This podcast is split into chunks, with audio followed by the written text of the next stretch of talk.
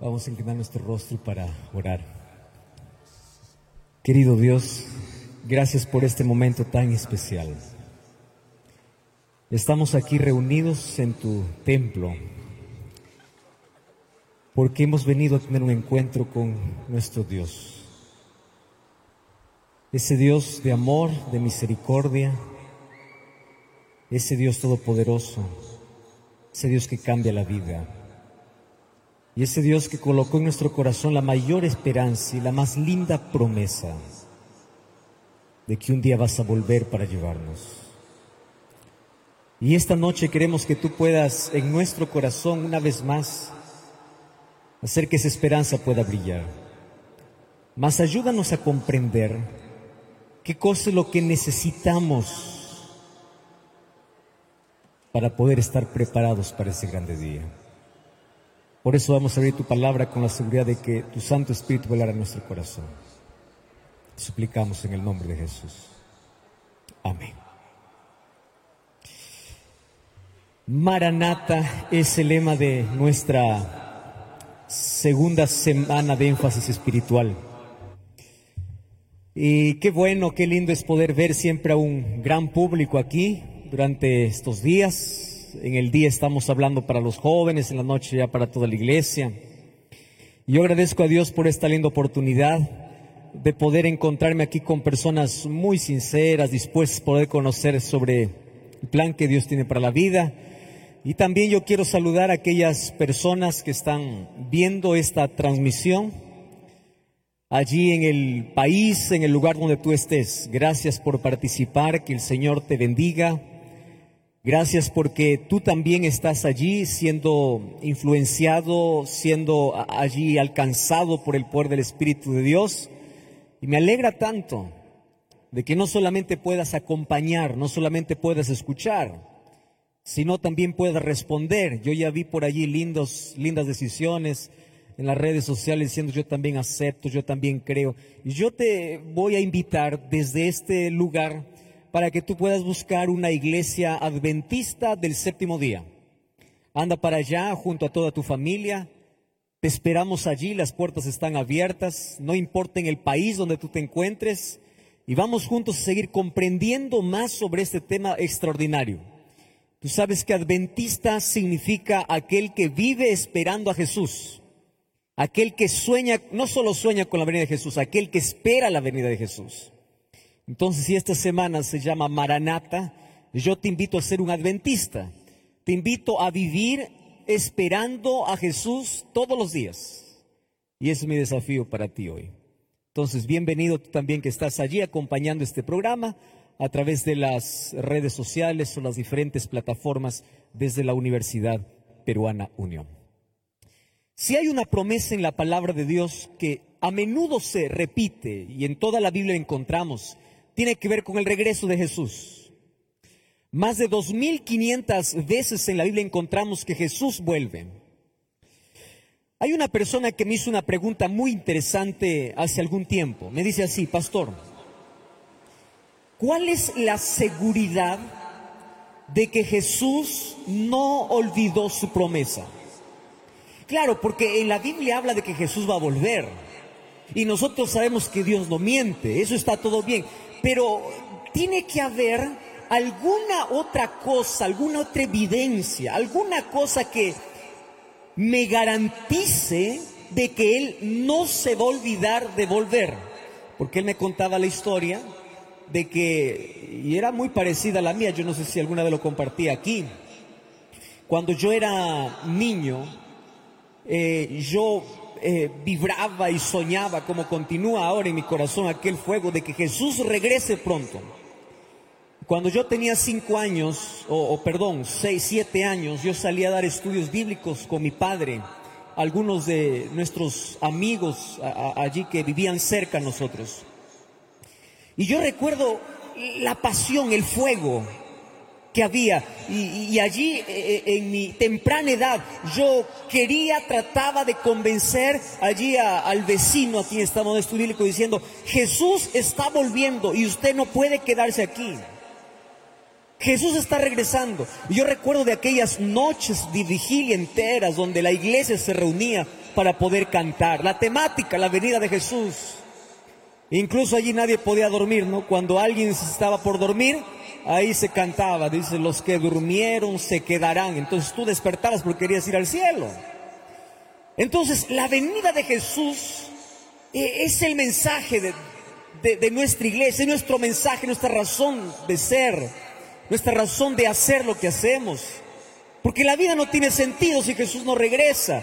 Ser cristiano no tiene sentido si Jesús no vuelve. Y la pregunta que me hizo él es, ¿Cuál es la garantía? Yo ya le escuché esto del bisabuelo, el bisabuelo eh, trasladó para el abuelo, el abuelo trasladó para el padre, el padre lo trasladó para nosotros, pero dígame la garantía.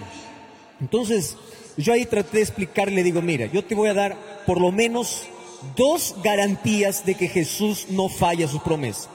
Bueno, la primera es que Jesús no falla, ¿eh? su promesa se cumple, pero la primera garantía que tú puedes encontrar en la Biblia es su primera venida. Y su primera venida es una promesa que él cumplió basado allí en Génesis capítulo 3 versículo 15, que fue la primera promesa de restauración completa cuando el ser humano entró en pecado. Entonces, si él no se olvidó en cumplir su promesa, si él vino ya a nacer y a morir y a pagar el rescate del ser humano, entonces es la primera garantía de que él va a regresar por segunda vez porque yo le dije, mira una cosa, no tiene sentido en un plan que Cristo venga, muera por el ser humano, rescate al ser humano y no regrese. ¿Para qué entonces moriría? ¿Para qué todo el plan? No tiene sentido. Entonces, la garantía de su segunda venida ya lo encontramos en el cumplimiento de la primera venida de Jesús. Pero en esta noche Permítame abrir la Biblia para encontrar una segunda garantía. Para eso vamos a, Juan capítulo 14. El día sábado nosotros tocamos la primera parte de este, de este, de este capítulo, que ahí está la promesa maravillosa de que Jesús está volviendo. Y allí el versículo 1 dice, no se turbe vuestro corazón. Creéis en Dios, creed también en mí. Y el verso 2 dice, en la casa de mi padre muchas moradas hay. Y si así no fuera, yo os lo hubiese dicho antes. Voy pues a preparar lugar para vosotros, y si me fuere y os preparar el lugar, vendré otra vez y os tomaré a mí mismo, para que donde yo estoy, vosotros también estéis. Aquí está la promesa de su segunda venida. Pastor, ¿y dónde está la garantía? La garantía es, dice, si tú crees en Dios, cree lo que te estoy prometiendo, esto es verdadero, yo voy a volver. Muy bien. Pero tiene que haber algo más. Y si nosotros seguimos leyendo el capítulo 14, vamos a encontrar una promesa más cumplida de Dios, que es la garantía que Él va a regresar por segunda vez. Acompáñenme por favor al versículo 16. Eh, Juan 14, 16. Fíjense. Versículo 16 dice así. Y yo rogaré al Padre y Él os dará otro consolador para que esté con vosotros para siempre. El Espíritu de verdad, el cual el mundo no puede recibir porque no lo ve ni le conoce, pero vosotros le conocéis porque mora con vosotros y estará en vosotros. Wow, esto es una promesa. Y Jesús quiere que, sus discípulos y toda su iglesia pueda comprender. Miren, yo voy a volver. La promesa es que yo regreso. Pero les voy a dejar una garantía más. Y la garantía es que antes de que yo regrese, el Padre enviará a otro consolador. Entonces yo hago la pregunta, ¿Jesús cumplió esta promesa, sí o no? Cumplió. Cuando nosotros vamos a Hechos capítulo 2 encontramos el derramamiento del Espíritu Santo. Entonces, si Jesús ya habla de la venida del Espíritu antes de su segunda venida, es otra garantía de que Él regresa. Yo vengo, pero antes que venga, viene el Espíritu. Y la pregunta es, ¿para qué viene el Espíritu? El Espíritu nos prepara, el Espíritu nos hace idóneos, el Espíritu nos restaura, eh, eh, el Espíritu nos regenera. Yo no sé si ustedes recuerdan del mensaje de anoche, me parece que dije, cuando, cuando decimos, venga tu reino, cuando nosotros esperamos el reino de gloria, para entrar al reino de gloria entran solamente personas que han sido glorificadas. Pero para ser glorificadas, antes han tenido que ser regeneradas, restauradas. Y ese trabajo de restauración, de regeneración, lo hace el Espíritu. Entonces Jesús cumple la promesa. Y dice, mi promesa es, el Espíritu vendrá. Cuando dice el otro consolador, está diciendo el otro igual a mí. Nosotros sabemos que el Espíritu Santo no es una energía, no es, no es un poder, no es electricidad. El Espíritu Santo es una persona, es igual a Cristo o Él es Dios. Ahora, ¿cuál sería la función del Espíritu? ¿Por qué el Espíritu tendría que venir antes? Y yo quiero compartir tres cosas interesantes que haría el Espíritu Santo antes de la venida de Jesús. Y lo primero que vamos a ver ahí en el versículo 26 de Juan capítulo 14. Acompáñeme allí con la lectura bíblica. Y dice así, mas el consolador, aquí está hablando del Espíritu, el Espíritu a quien el Padre enviará en mi nombre.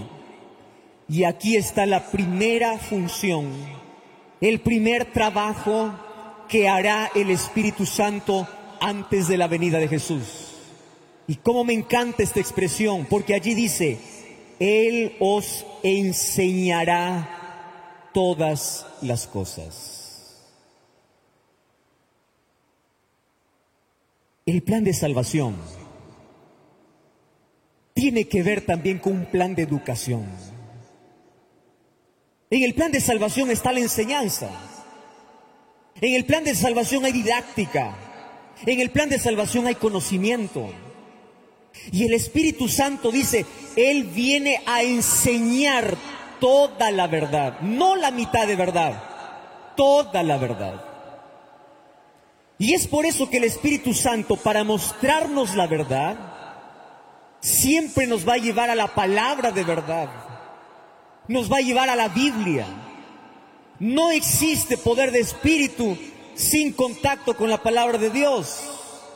No hay manera que el Espíritu nos muestre la verdad si hay iglesias donde piensan que el Espíritu Santo solamente es para hacer shows, solamente para momentos de éxtasis espiritual. Querido, estoy hablando para ti, escúchame, tú que estás viendo esta transmisión. Tú estás creyendo que el Espíritu desciende sobre la iglesia cuando hay un movimiento, cuando la gente cae allí en el piso. No, eso no es la función del Espíritu. Y déjame decirte una cosa muy seria. El Espíritu de Dios jamás echa a un ser humano al piso. En la Biblia yo encuentro que el único que echa a un ser humano al piso es Satanás. El Espíritu de Dios levanta al ser humano del piso. El Espíritu de Dios no lo echa, el Espíritu de Dios lo levanta. El Espíritu de Dios lo restaura. El Espíritu de Dios no es un conjunto de emociones que tú empiezas a sentir. El Espíritu de Dios te enseña la verdad, te muestra la verdad, te guía. Él es el maestro. Mira, si el Espíritu de Dios no te muestra la verdad o tú no abres la Biblia. Tú puedes leer la Biblia como información, pero la única manera como el Espíritu trabaja para transformación es cuando tú con honestidad y sinceridad te dejas guiar por el Espíritu y en actitud de oración le pides a Dios, Señor, muéstrame tu verdad y abre la Biblia, hazlo sin prejuicio, olvida lo, lo que por generaciones aprendiste. Olvida lo que un líder puede decir. Recuerda que el Espíritu te muestra la verdad y no existe verdad fuera de la palabra de Dios. Y me encanta cómo el Espíritu hoy tiene la función de ser el maestro de la humanidad. El Espíritu se acerca a las personas. Yo recibo muchos mensajes todos los días de personas que son impresionadas por el Espíritu, personas que son alcanzadas. Yo estoy ahora trabajando en un medio de comunicación, radio y televisión Nuevo Tiempo. Y una de las cosas que más llama mi atención es cómo el Espíritu Santo puede usar una palabra. El Espíritu Santo puede usar un programa. El Espíritu Santo puede impresionar de una manera extraordinaria para llevar al ser humano a la verdad, para abrir los ojos del ser humano hacia la verdad. Mas hoy quiero mostrarte una segunda función, un segundo trabajo que hace el Espíritu. Juan capítulo 16, versículo 13. Dice así. Pero cuando venga el Espíritu de verdad, Él los guiará. ¿Cómo me encanta esta expresión? Mira, primero dice, Él enseñará. Él enseñará. Y una vez que te enseña, Él te guía. Él te muestra el camino. El Espíritu no solamente te muestra el camino, el Espíritu te lleva. El Espíritu te toma la mano, el Espíritu Santo te apoya, te sostiene y te dice, ¿ya conociste la verdad? Entonces vamos a caminar en la verdad. ¿De qué te sirve que tú conozcas que el día sábado es el día del Señor cuando tú no estás dispuesto a caminar en esa verdad? El Espíritu Santo no solo te muestra la verdad, Él te guía, Él te toma la mano, Él te ayuda, Él te sustenta. Mas hay una tercera función y en esto yo me quiero detener un poco más. Juan capítulo 16, versículo 8 dice así. Cuando Él venga, está hablando del Espíritu, cuando Él venga, Él convencerá al mundo de pecado, de justicia y de juicio. Versículo 8 dice, o versículo 9, de pecado porque no creen en mí. Y allí continúa diciendo el versículo 9, el 10, de justicia, por cuanto voy al Padre y no me veréis más, de juicio, porque el príncipe de este mundo está siendo juzgado. Mas hoy yo quiero solamente detenerme en el versículo, versículo 8 versículo 9. La tercera función sagrada y maravillosa del Espíritu Santo es que no solamente te muestra la verdad, no solamente te guía en la verdad, sino que es el único que podrá convencer y derribar las murallas que tienen aquel corazón lleno de incredulidad. Todos los que estamos aquí, alguna vez en la vida hemos sido rechazados por alguien. Los que son jóvenes, especialmente en la juventud, ¿verdad? Una de las cosas más tristes que te puede acontecer en la juventud es lo siguiente. Enamorarte tanto de alguien, hacer todo por alguien y esa persona para que finalmente diga no. Y cuando él te dice no, oye, hagas lo que hagas lo que hagas, es no. ¿Cómo puedes mover la voluntad de alguien que no quiere? No quiere.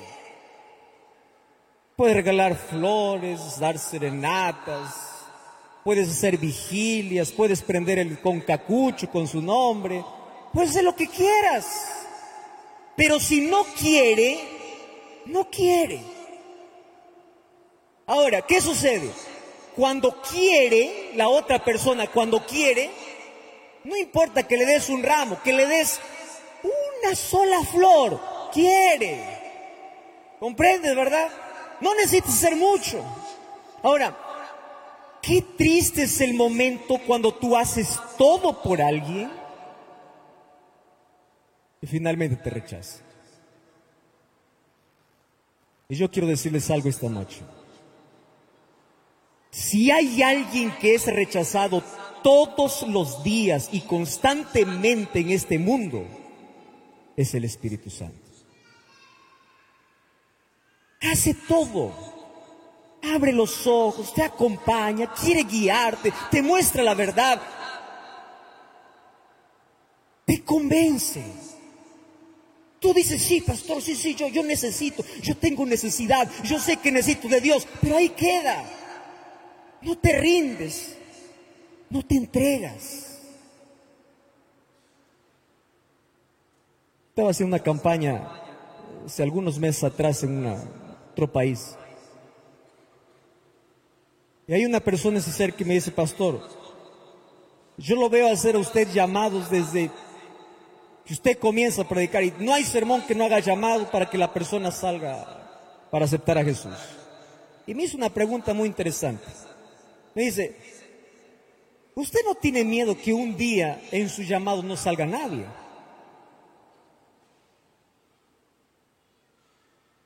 No me ha pasado, pero eso no es garantía que no me va a pasar. En algún momento va a pasar. Y él me hizo pensar y me, y me dijo así, ¿qué sucedería si un día usted expone la palabra, predica la palabra, lo hace con pasión, con entrega, entrega todo el mensaje, más cuando hace llamado, nadie responde? Entonces yo, yo ahí pensé rápidamente y dije lo siguiente, está bien. ¿Qué voy a hacer si alguien no responde? ¿Me siento mal? Puede ser, me voy a sentir mal. Mas yo en ese momento imaginé cómo el Espíritu Santo se siente, porque la Biblia habla de que el Espíritu Santo guía, enseña, de que el Espíritu Santo también es una persona como el Padre y como el Hijo y que también siente. ¿Cómo se siente el Espíritu de haber hecho todo? Mira, te trajo aquí, estás convencido, te habló por medio de su palabra, estás convencido de la verdad, pero no te rindes. Entonces cuando tú dices, ah, no, yo no voy a seguir al llamado, yo no voy, yo no voy, yo no me voy a entregar a Jesús, tú no estás rechazando al pastor, tú no estás rechazando la iglesia, tú estás rechazando directamente la obra del Espíritu Santo que quiere iniciar en tu corazón. Yo quedo muy emocionado. Yo me emociono, fácil me emociono con algunas cosas.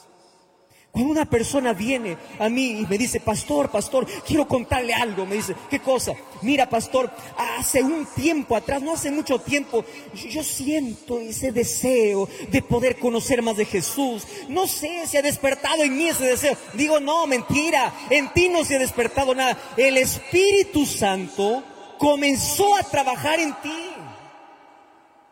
Porque el ser humano por sus propios esfuerzos no es capaz de buscar a Dios. Nuestra naturaleza es enemiga de Dios. Entonces cuando tú dices, ah, qué lindo, quiero ir a... Mira, el hecho de que tú estés aquí esta noche es la evidencia de que el Espíritu Santo ya comenzó un trabajo en tu vida. El hecho de que tú estés viendo esa transmisión te pregunto, ¿por qué estás viendo esa transmisión? ¿Acaso no hay otros programas para ver? ¡Ay! ¿Por qué te quedaste a ver hasta ahora? Porque el Espíritu Santo llama tu atención y quiere convencerte. Pastor, ¿y de qué me quiere convencer? La Biblia dice de pecado. Y aquí yo tengo varios profesores míos me enseñaron griego, hebreo. Cariño para todos los que están aquí. Y aquí en la facultad nosotros aprendimos que para pecado hay diversas definiciones en la Biblia. Rebelión, dar la espalda a Dios, errar en el blanco, etc. Pero Jesús muestra aquí de manera específica el pecado de la humanidad.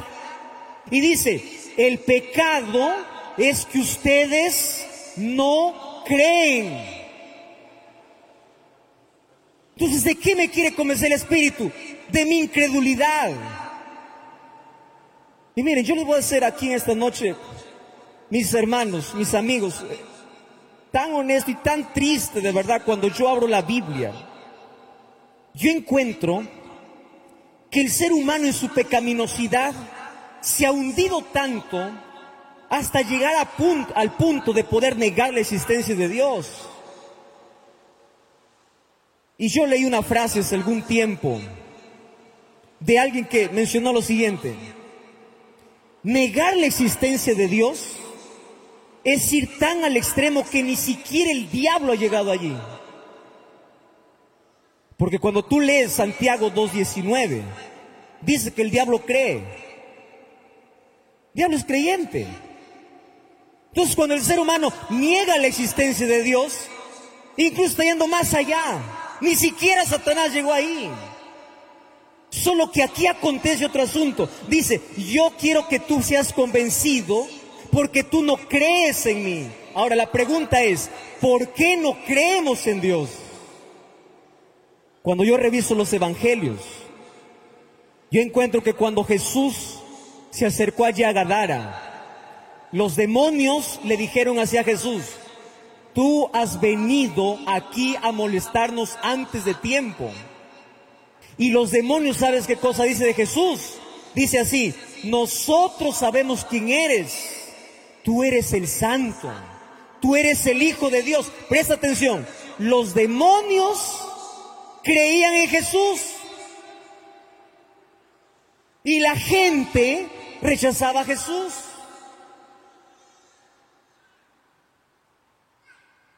Incredulidad. ¿Por qué no creemos? Y aquí viene la parte más interesante. ¿Cómo el Espíritu Santo nos convence? El Espíritu Santo hace la función de un médico. Cuando tú tienes un malestar, una molestia, que ya no puedes controlar, vas para el médico. Y el médico te manda a hacer exámenes.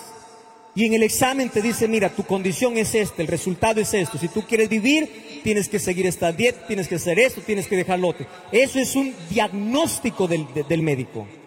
Entonces, el médico no solamente te dice qué, qué cosa está mal, el médico también te dice, la medicina es esta. Entonces, ¿Cómo el Espíritu Santo nos convence? Haciendo la función de médico. El Espíritu Santo viene a la vida y lo primero que hace es abrir nuestros ojos para ver nuestra condición. Porque aquel que ve su condición de pecador busca un Salvador. Aquel que sabe que está perdido busca a Jesús. Pastor, ¿Ya se dio cuenta que hay muchos perdidos en el mundo y no tienen necesidad de Jesús? Sí. ¿Y qué sucede con ellos? Que el pecado tiene un asunto muy terrible en la vida del ser humano. El pecado enseguece al ser humano. Y cuando uno está ciego por causa del pecado, no ve su realidad, no siente necesidad de Dios, no quiere aceptar a Jesús porque no sabe cuál es su realidad.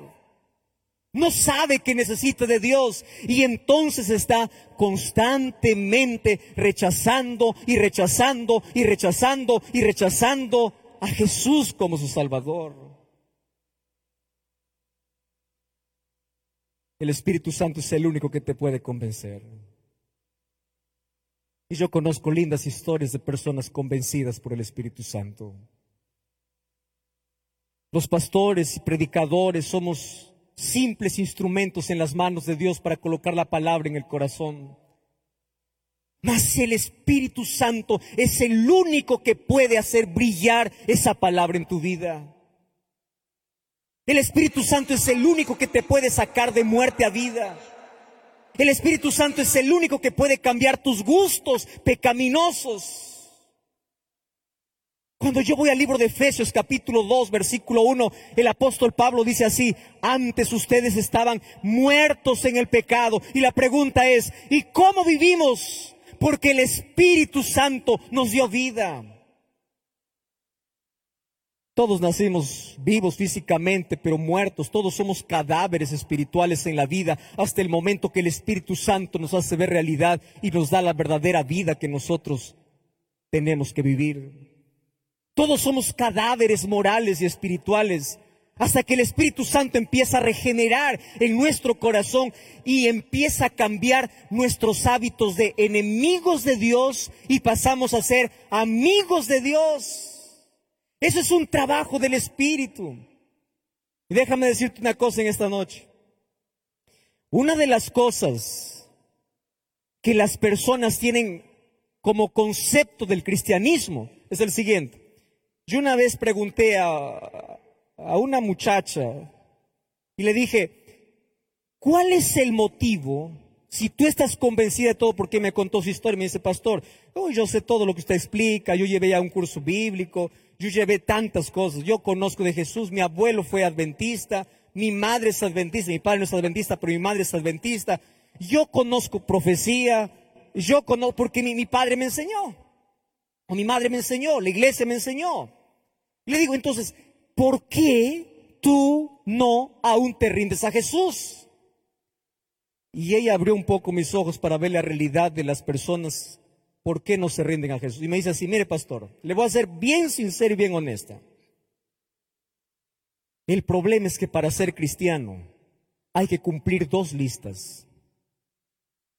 Yo no sabía hasta ese momento que habían dos listas para ser cristiano. ¿Qué listas le digo? Mira, dice, para ser cristiano hay que cumplir una lista de hacer. Ah, eres cristiano. Tienes que hacer, hacer, hacer, hacer, hacer y hacer. Es la primera lista.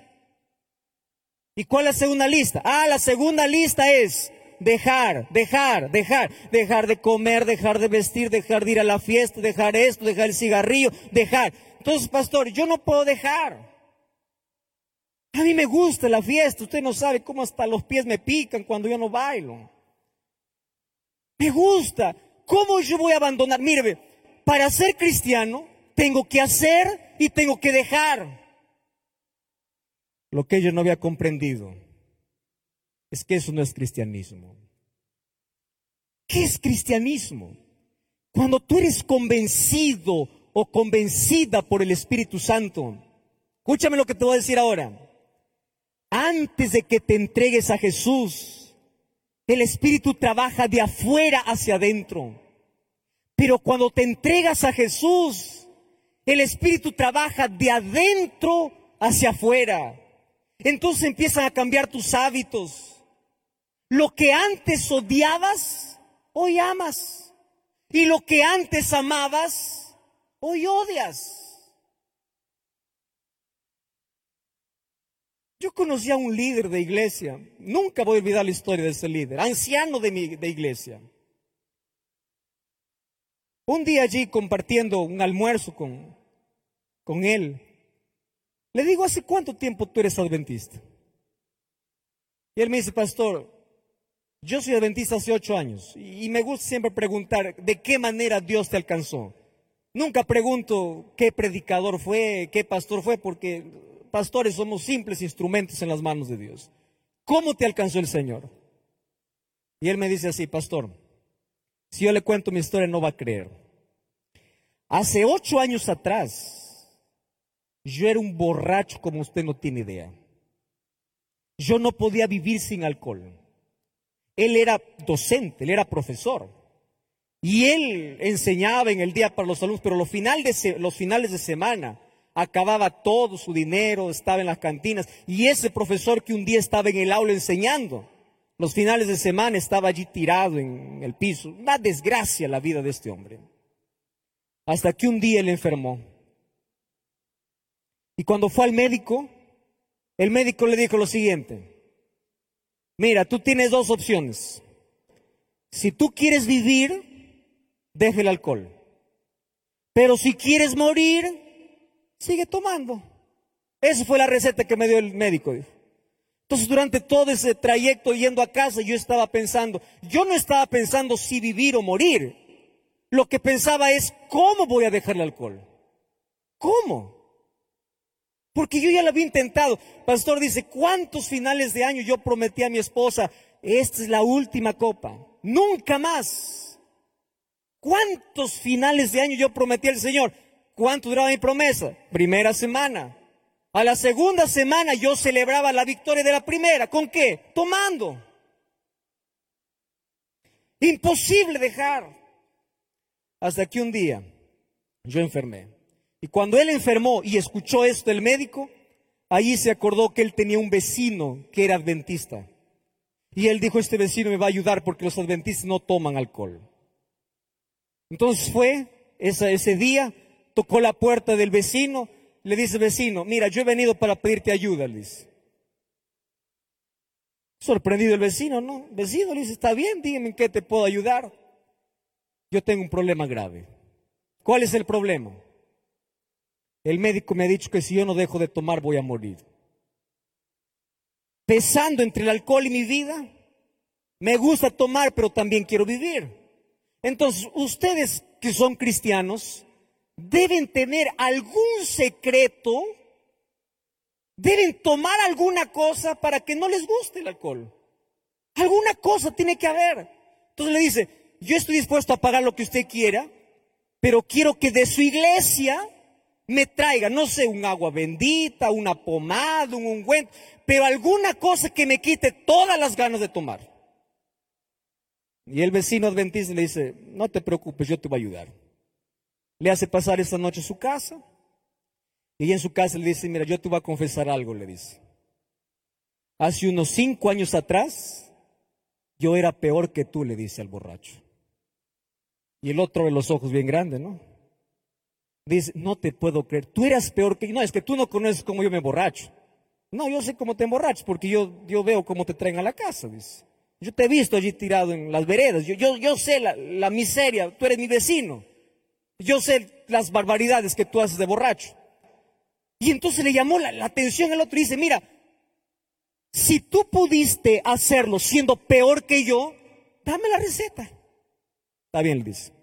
La receta, ¿cuándo quieres que comience? ¿Hoy o mañana? El otro dice, mira, si es efectiva, que comience hoy. Está bien, le dice. Vamos a comenzar con la receta. ¿Qué es lo que tengo que hacer? Lo que sea. Tú estás dispuesto a hacer lo que sea. Lo que sea. Yo quiero vivir. Ahora, yo, yo quiero dejar el alcohol, porque ya lo he intentado muchas veces. Entonces le dice, mira, la receta comienza no en tus labios, comienza en las rodillas. Y el tipo miró sus rodillas y dijo, ¿cómo que mis rodillas? Le dice, está bien, vamos a arrodillarnos los dos juntos. Se arrodillaron allí, en esa noche, y oraron. Y le, dije, y le dice, repite esta oración. Señor, yo soy borracho. El otro repetía, Señor, yo soy borracho. Yo no puedo dejar el alcohol. El otro repetía, no puedo dejar el alcohol. Pero yo quiero vivir. Solo que el alcohol no solamente me está acabando mi vida física. El alcohol me está sacando del cielo, porque la Biblia dice en Apocalipsis que los borrachos no entran al cielo. Y el borracho, el, borracho abrió los ojos y dijo, eso dice la Biblia. Sí, le dice, eso dice la Biblia, Apocalipsis capítulo 21. Ah, bueno, continuemos con la oración. Terminaron la oración, se levantaron, se abrazaron y le dice, vecino, a partir de ahora yo no voy a tomar. No, le dice, es el principio de la receta. Mañana continuamos. Yo te espero mañana aquí en la tarde, después del trabajo. Cinco, seis de la tarde te espero aquí en la casa. El otro se fue, ese día dijo, bueno, ahora ya estoy en cura, ¿no? Estoy, eh, eh, yo, yo de, aquella oración, lo que hizo mi vecino por mí, debió haber hecho algo, alguna cosa. Al día siguiente tenía ganas de tomar, pero él dijo, no, yo estoy en curación, me voy a morir, yo, yo quiero vivir. Llegó a las cinco de la tarde y el otro vecino le esperó con una Biblia abierta. Le dice, vecino, no, no, no, hasta ahí no, yo te he dicho todo, pero menos eso. Tú sabes, yo con cristianismo nada que ver. Y el otro le dice, ¿quieres vivir? Quiero, pero Biblia no quiero. No, está bien, yo no te he dicho que, yo te he dicho solamente que te sientes y siga la receta. Porque recuerda lo que es el Espíritu. ¿Qué cosa es el Espíritu? Te enseña la verdad. ¿Qué cosa es el Espíritu? Te guía en la verdad. ¿Qué hace el Espíritu? Te convence. Y finalmente, ¿qué hace el Espíritu? Te transforma. Y allí comenzar un estudio bíblico. Primer estudio, las ganas seguían de tomar. Segundo estudio, las ganas seguían. Y el otro estaba reclamando, dice, tu, tu receta no funciona. No, le dice el vecino, es que me he olvidado de la efectiva. ¿Cuál efectiva? Ya oré, ya estoy estudiando la Biblia. Le dice, lo que falta es que vayamos a la iglesia. Ah, no, le dice, ahora sí se complicó el asunto. Tú ya me hiciste orar, ya me hiciste estudiar la Biblia, ahora quieres que vaya a la iglesia, tú quieres que me haga cristiano. Bueno, ¿quieres vivir? Está bien, sí quiero vivir. Vamos a la iglesia entonces. Fueron para la iglesia. Y él dice, él me cuenta, pastor, experiencia pésima. Usted no tiene idea, pastor. Yo odiaba a los cristianos. Qué aburrido. Yo me senté allí al fondo esperando que termine el culto. Yo no soportaba, yo decía, ¿cómo estos disfrutan? Yo no, no imaginaba, no entraba en mi cabeza que un día yo iba a estar cantando y con felicidad. Yo me decía, están locos, ¿cómo van a disfrutar? Lo que se disfruta es con el alcohol. ¿Cómo estos están disfrutando aquí cantando, leyendo la Biblia? Eso no entraba en mi mente. Entonces terminó el primer culto, solo que en ese culto el predicador dijo una cosa muy interesante. Y de todo el programa de ese día, solo una palabra se me quedó en la cabeza. Y durante todo el regreso a casa, esa palabra estaba en mi cabeza, estaba en mi cabeza, estaba en mi cabeza. Y el otro dice, vecino, entonces si tú quieres vivir, vamos a tener que ir todos los sábados. Y esa palabra que había quedado en su cabeza era el Espíritu Santo trabajando en el corazón de este borracho. Y él dice así, pastor, un sábado no aguanté más. Era el cuarto sábado estando en la iglesia. Yo estaba estudiando la Biblia con el vecino, ya había aprendido a orar. Un cuarto sábado allí en la iglesia, yo me arrodillé como nunca antes lo había hecho en la presencia de Dios y le dije así, Señor, yo quiero vivir. Y si tú me quitas las ganas de el alcohol, porque ya había tenido recaídas en ese proceso, y yo te prometo, te voy a seguir. Y le voy a decir una cosa, queridos. Si hay una oración que Dios responde inmediatamente, es una oración cuando el ser humano pide transformación. Es cuando el ser humano pide ayuda. Es cuando el ser humano está inconforme con lo que está y quiere cambiar. Si hay una oración que Dios responde inmediatamente, es esa súplica agonizante del corazón, Señor, cámbiame. Pastor, yo me levanté de mis rodillas y hace ocho años atrás nunca más bebí alcohol. Ahora yo paso por una cantina y yo pienso así, ¿cómo es posible que un día me haya gustado tanto a lo que hoy me da asco? Eso hace el Espíritu. Hace que odies aquello que amas y hace que ames aquello que no te gusta. Porque antes de entregarte a Jesús, tu naturaleza es una naturaleza enemiga de Dios. Más cuando empiezas o, o permites que el Espíritu Santo trabaje, Tú eres un cristianismo feliz y no estás preocupado qué hacer, qué dejar, qué hacer, qué dejar, porque el Espíritu Santo transforma tus hábitos, transforma tus gustos, transforma tu vida y empiezas a deleitarte. Por eso es que la gente de afuera nos mira y dice, ustedes están locos, ¿cómo pueden disfrutar en la iglesia? ¿Cómo pueden disfrutar cantando? Es que ellos no han experimentado el poder del Espíritu en, tu en su vida. Por eso voy a hablar para ti. Tú que no puedes dejar la droga. Tú que has intentado dejar el alcohol. Tú que has intentado dejar un pecado. Y tú dices, yo no puedo convertirme, pastor, yo no puedo ser cristiano, porque si voy a la iglesia, tengo que dejar el cigarro, tengo que dejar la droga, tengo que dejar el alcohol, tengo que dejar esto, tengo que dejar lo otro. Deja que el Espíritu Santo transforme. Tu parte es permitir que el Espíritu Santo te convenza y el Espíritu Santo te transforme. Pastor, ¿y cómo lo hago? Busca el Espíritu de Dios todos los días. Arrodíllate más Lee más la Biblia. Busca caminar con Dios. Tus hábitos van a ser cambiados. Y si tú siendo cristiano no eres feliz, es porque algo está sucediendo en tu vida. El Espíritu Santo hace cristianos felices, nos prepara para el cielo. Ahora ustedes me acompañan, por favor. Número uno, el Espíritu Santo, ¿qué cosa hace? Enseña. Número dos, guía. Número tres, convence. Número cuatro, transforma. Pero hay algo que el Espíritu Santo no puede hacer. Y yo voy a abrir la Biblia. En el libro de Apocalipsis, último libro de la Biblia. Apocalipsis capítulo 22, versículo 17. Hay algo que el Espíritu no puede hacer. Apocalipsis 22, 17 dice así. El Espíritu y la esposa. ¿Quién es la esposa? La iglesia. Somos tú y yo. ¿Qué hace la iglesia? Predica. ¿Qué hace la iglesia? Campañas de evangelismo, semanas de énfasis espiritual. ¿Qué hace la iglesia? Intenta llegar hasta donde tú estás. Probablemente tú estés en una camilla de un hospital, estés en un hotel mirando esta transmisión. No sé dónde estás.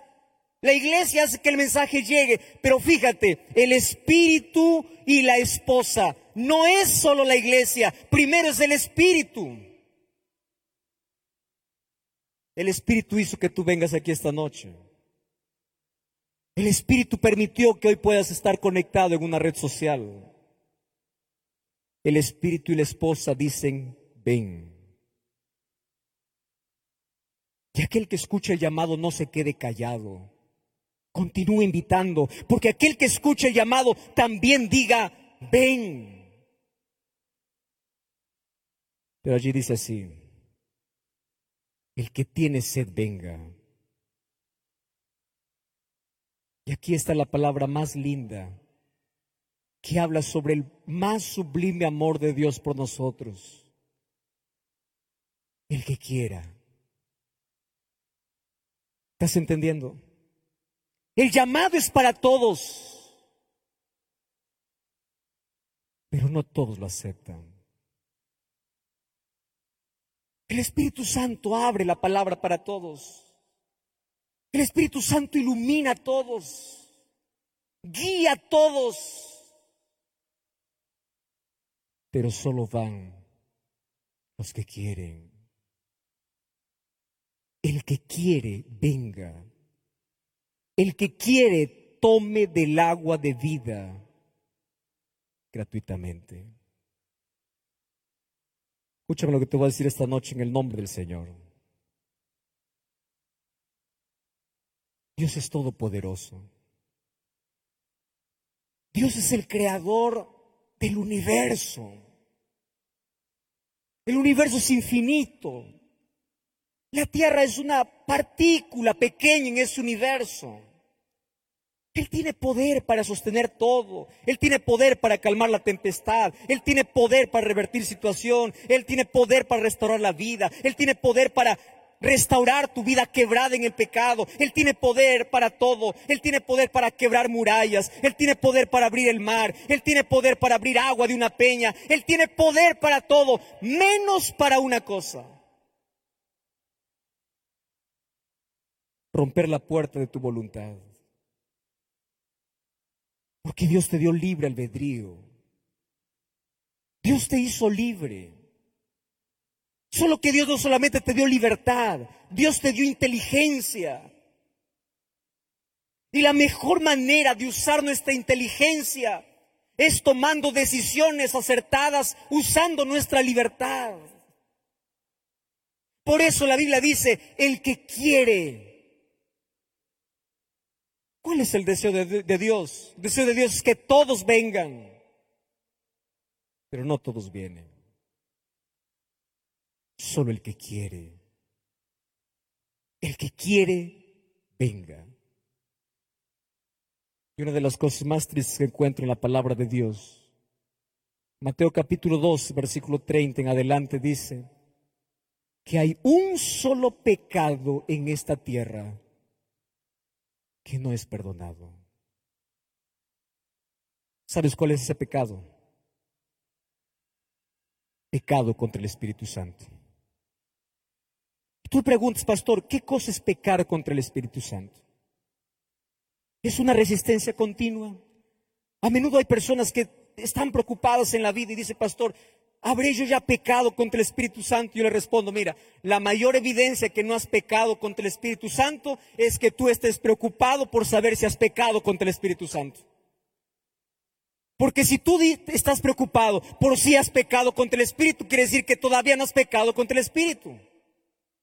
Porque todavía tienes conciencia de pecado. porque todavía estás incómodo con tu vida. Pero un día, corazón se endurece. Un día el ser humano pierde la sensibilidad.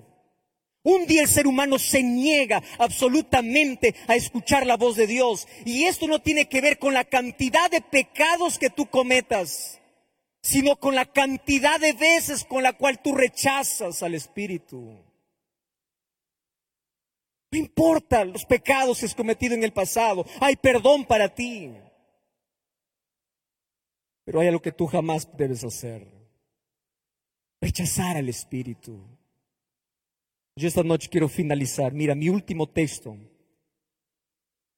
va a un ser humano que pecó contra el Espíritu Santo. Daniel capítulo 5. Yo quiero leer para ti un solo versículo en esta noche. Daniel capítulo 5. Yo quiero leer versículo 22. Esta es la historia de Belsasar, último rey de Babilonia. Aunque sabemos que él no fue el rey legítimo, el rey legítimo era su padre. Mas él estaba a cargo porque él gobernaba en corregencia con su padre allí Babilonia.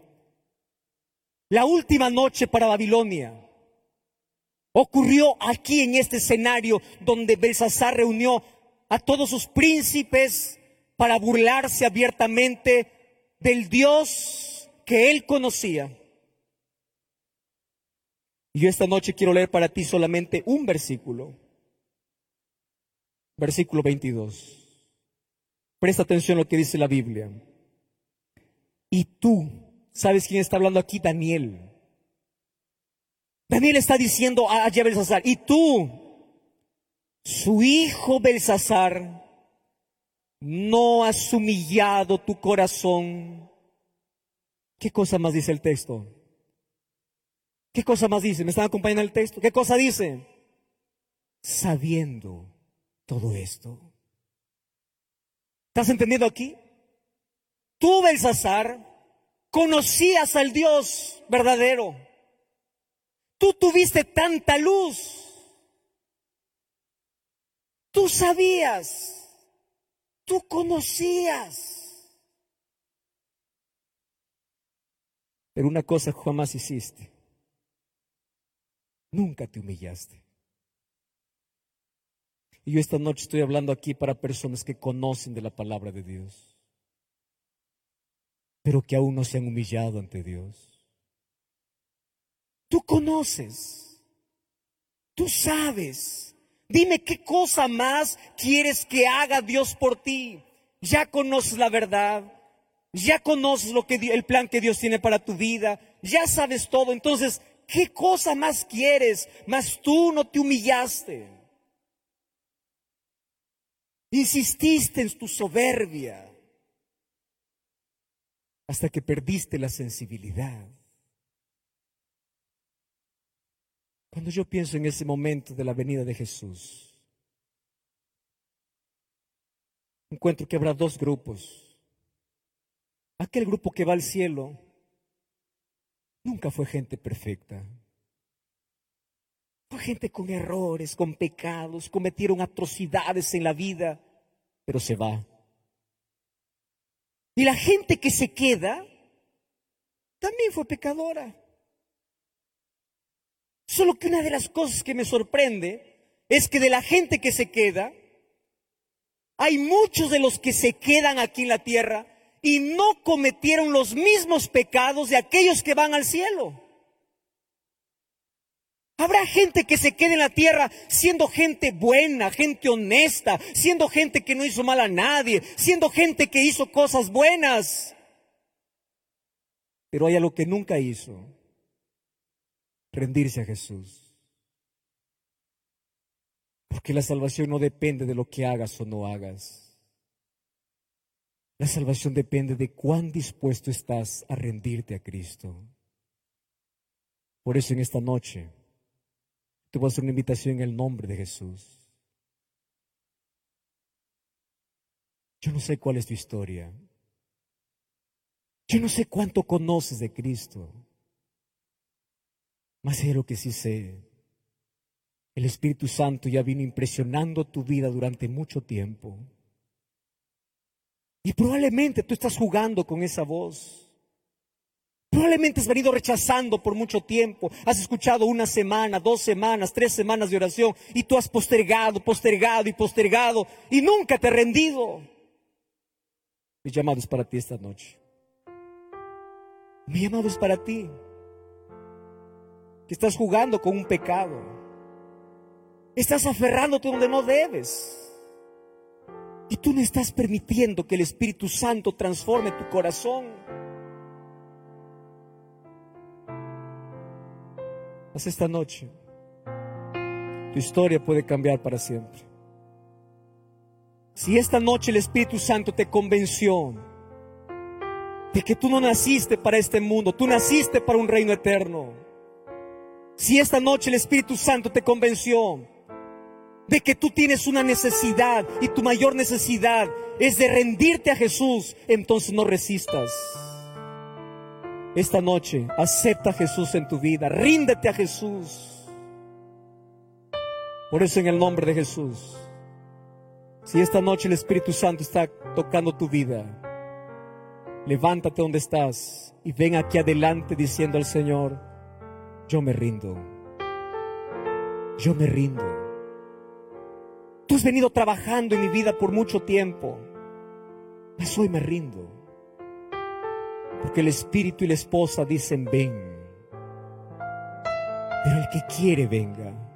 Entonces yo pregunto esta noche, ¿quién es el primero que quiere rendirse ante la influencia del Espíritu Santo? Venga aquí esta noche en el nombre del Señor. Ven, ven esta noche. Ven siendo traído por Jesús. Ven siendo traído por su Espíritu. Si tú estás al lado de alguien que sabes que necesita tomar esta decisión, tráelo. Y si no hay nadie a tu lado, Ven siendo traído por el Espíritu, pero ven, ven más acá, por favor. Que el Señor te bendiga. Ven aquí. Ríndete. Ríndete. Porque el Espíritu Santo ya viene trabajando en tu vida por mucho tiempo. Mas Él jamás podrá hacer algo en tu vida a menos que tú no le permitas. Ríndete a Jesús. Ven esta noche. Yo no sé quién eres, no sé cuál es tu historia, no, sé, no conozco, pero hay alguien que sí conoce todo de ti. Levántate, por favor, en el nombre de Jesús. No sigas más resistiendo. Aquella voz que te llama y aquella voz que te salva. No continúes en el camino de la resistencia. Venga Jesús. Tú, mi amigo, que estás viendo esta transmisión allí por internet, ríndete a Jesús. Entrégate a Jesús. Hace Jesús lo mejor que tengas en la vida. Permite que el Espíritu Santo transforme tus gustos degenerados por el pecado. Si tu vida está quebrada y destruida por el pecado, escúchame lo que te voy a decir. El Espíritu Santo va hasta donde tú estás. Restaura tu vida, te levanta, te restaura, te hace un ciudadano para el reino de los cielos. Si el pecado te destruyó, el Espíritu te volverá a construir. Si el pecado te llevó lejos de Dios, el Espíritu te traerá de regreso. Pero ríndete, ríndete a Jesús. Y esta noche voy a invitar que venga a cantar, por favor. Y mientras ella canta, yo quiero que tú esta noche te levantes donde tú estás y vengas, vengas a Jesús. Ingrid va a venir esta noche para cantar. Ven acá, Ingrid, por favor. Yo quiero que Ingrid, tú puedas bajar hoy, por favor, también hasta este lugar, porque queremos hoy estar cerca de las personas aquí. Ven, vamos aquí. Y escúchame, escucha esta música para ti. Tú que estás allí sentado todavía, levántate y ven y dile, Señor, yo me rindo hoy. Yo me rindo hoy. El Espíritu Santo no podrá hacer nada por ti a menos que tú no le permitas, porque no puede romper tu voluntad. En el nombre de Jesús, deja tu miedo, deja tu incredulidad y déjate traer por el Espíritu mientras sigue está cantando.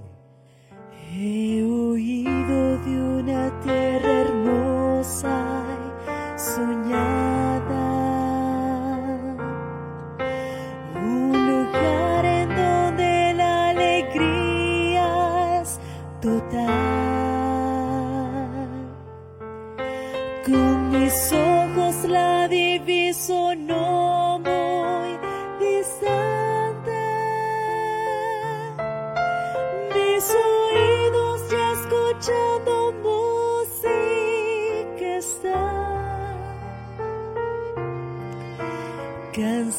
Ahora es la vida aquí de este lado.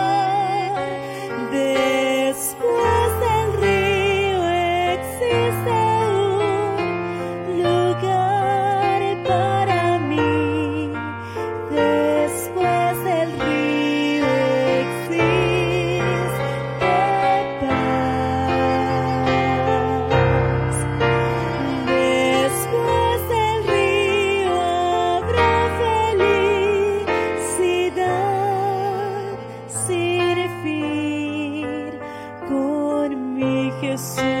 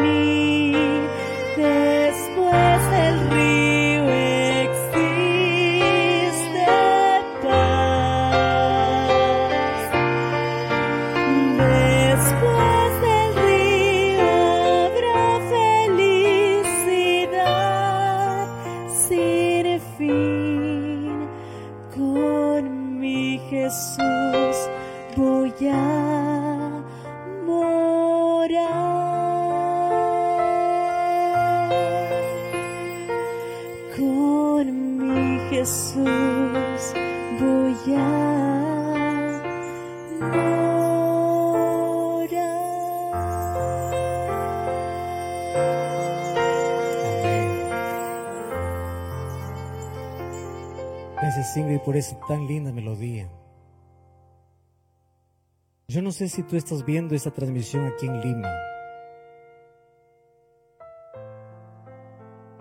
Aquí en la Universidad Peruana Unión, este sábado tendremos una ceremonia bautismal.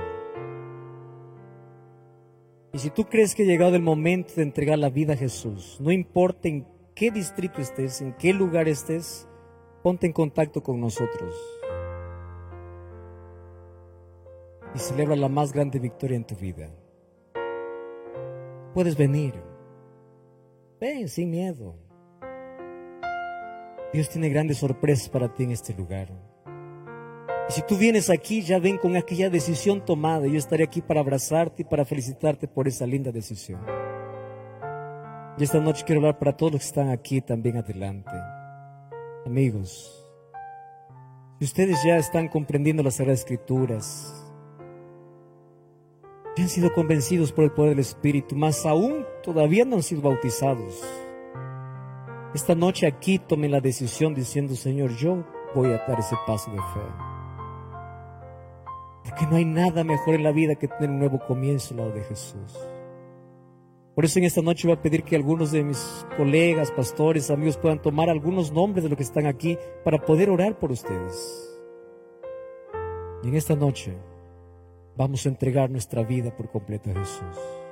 Vamos a orar. Querido Dios, gracias por aquella linda promesa que tienes para nosotros más allá de esta vida, cruzando este río, hay un lugar para todos. Solo que para poder llegar a ese lugar, tu Santo Espíritu hace un trabajo extraordinario de poder prepararnos, de poder hacernos idóneos para esa eternidad. Nos preparas, nos convences, nos muestras tu palabra, nos muestras el camino. Y esta noche estamos aquí en tu presencia rindiéndonos a ti. Tú conoces nuestras luchas. Tú conoces nuestros problemas. Tú conoces las cosas que nos impiden. Mas hoy abrimos nuestro corazón. Permitimos que Cristo, que el Espíritu Santo pueda transformar, pueda libertarnos de aquellas cadenas de esclavitud, pueda arrancar de nuestro corazón la incredulidad pueda transformar nuestra vida. A partir de hoy queremos rendirnos a ti todos los días, para que tu Santo Espíritu pueda reflejar en nosotros el carácter de Cristo, para que podamos estar preparados para el cumplimiento de aquella linda promesa, yo vendré otra vez. Más gracias por aquella promesa cumplida de que tu Espíritu vendría antes para convencernos de pecado y prepararnos para esa venida. Maranata, ven Señor. Entregamos nuestro corazón. Y esta noche escribe nuestro nombre en aquel libro donde están los redimidos. Danos tu perdón, tu paz. Y que, la obra que el Espíritu comenzó en nuestro corazón la termine. Nos abandonamos en tus brazos. En nombre de Jesús. Amén.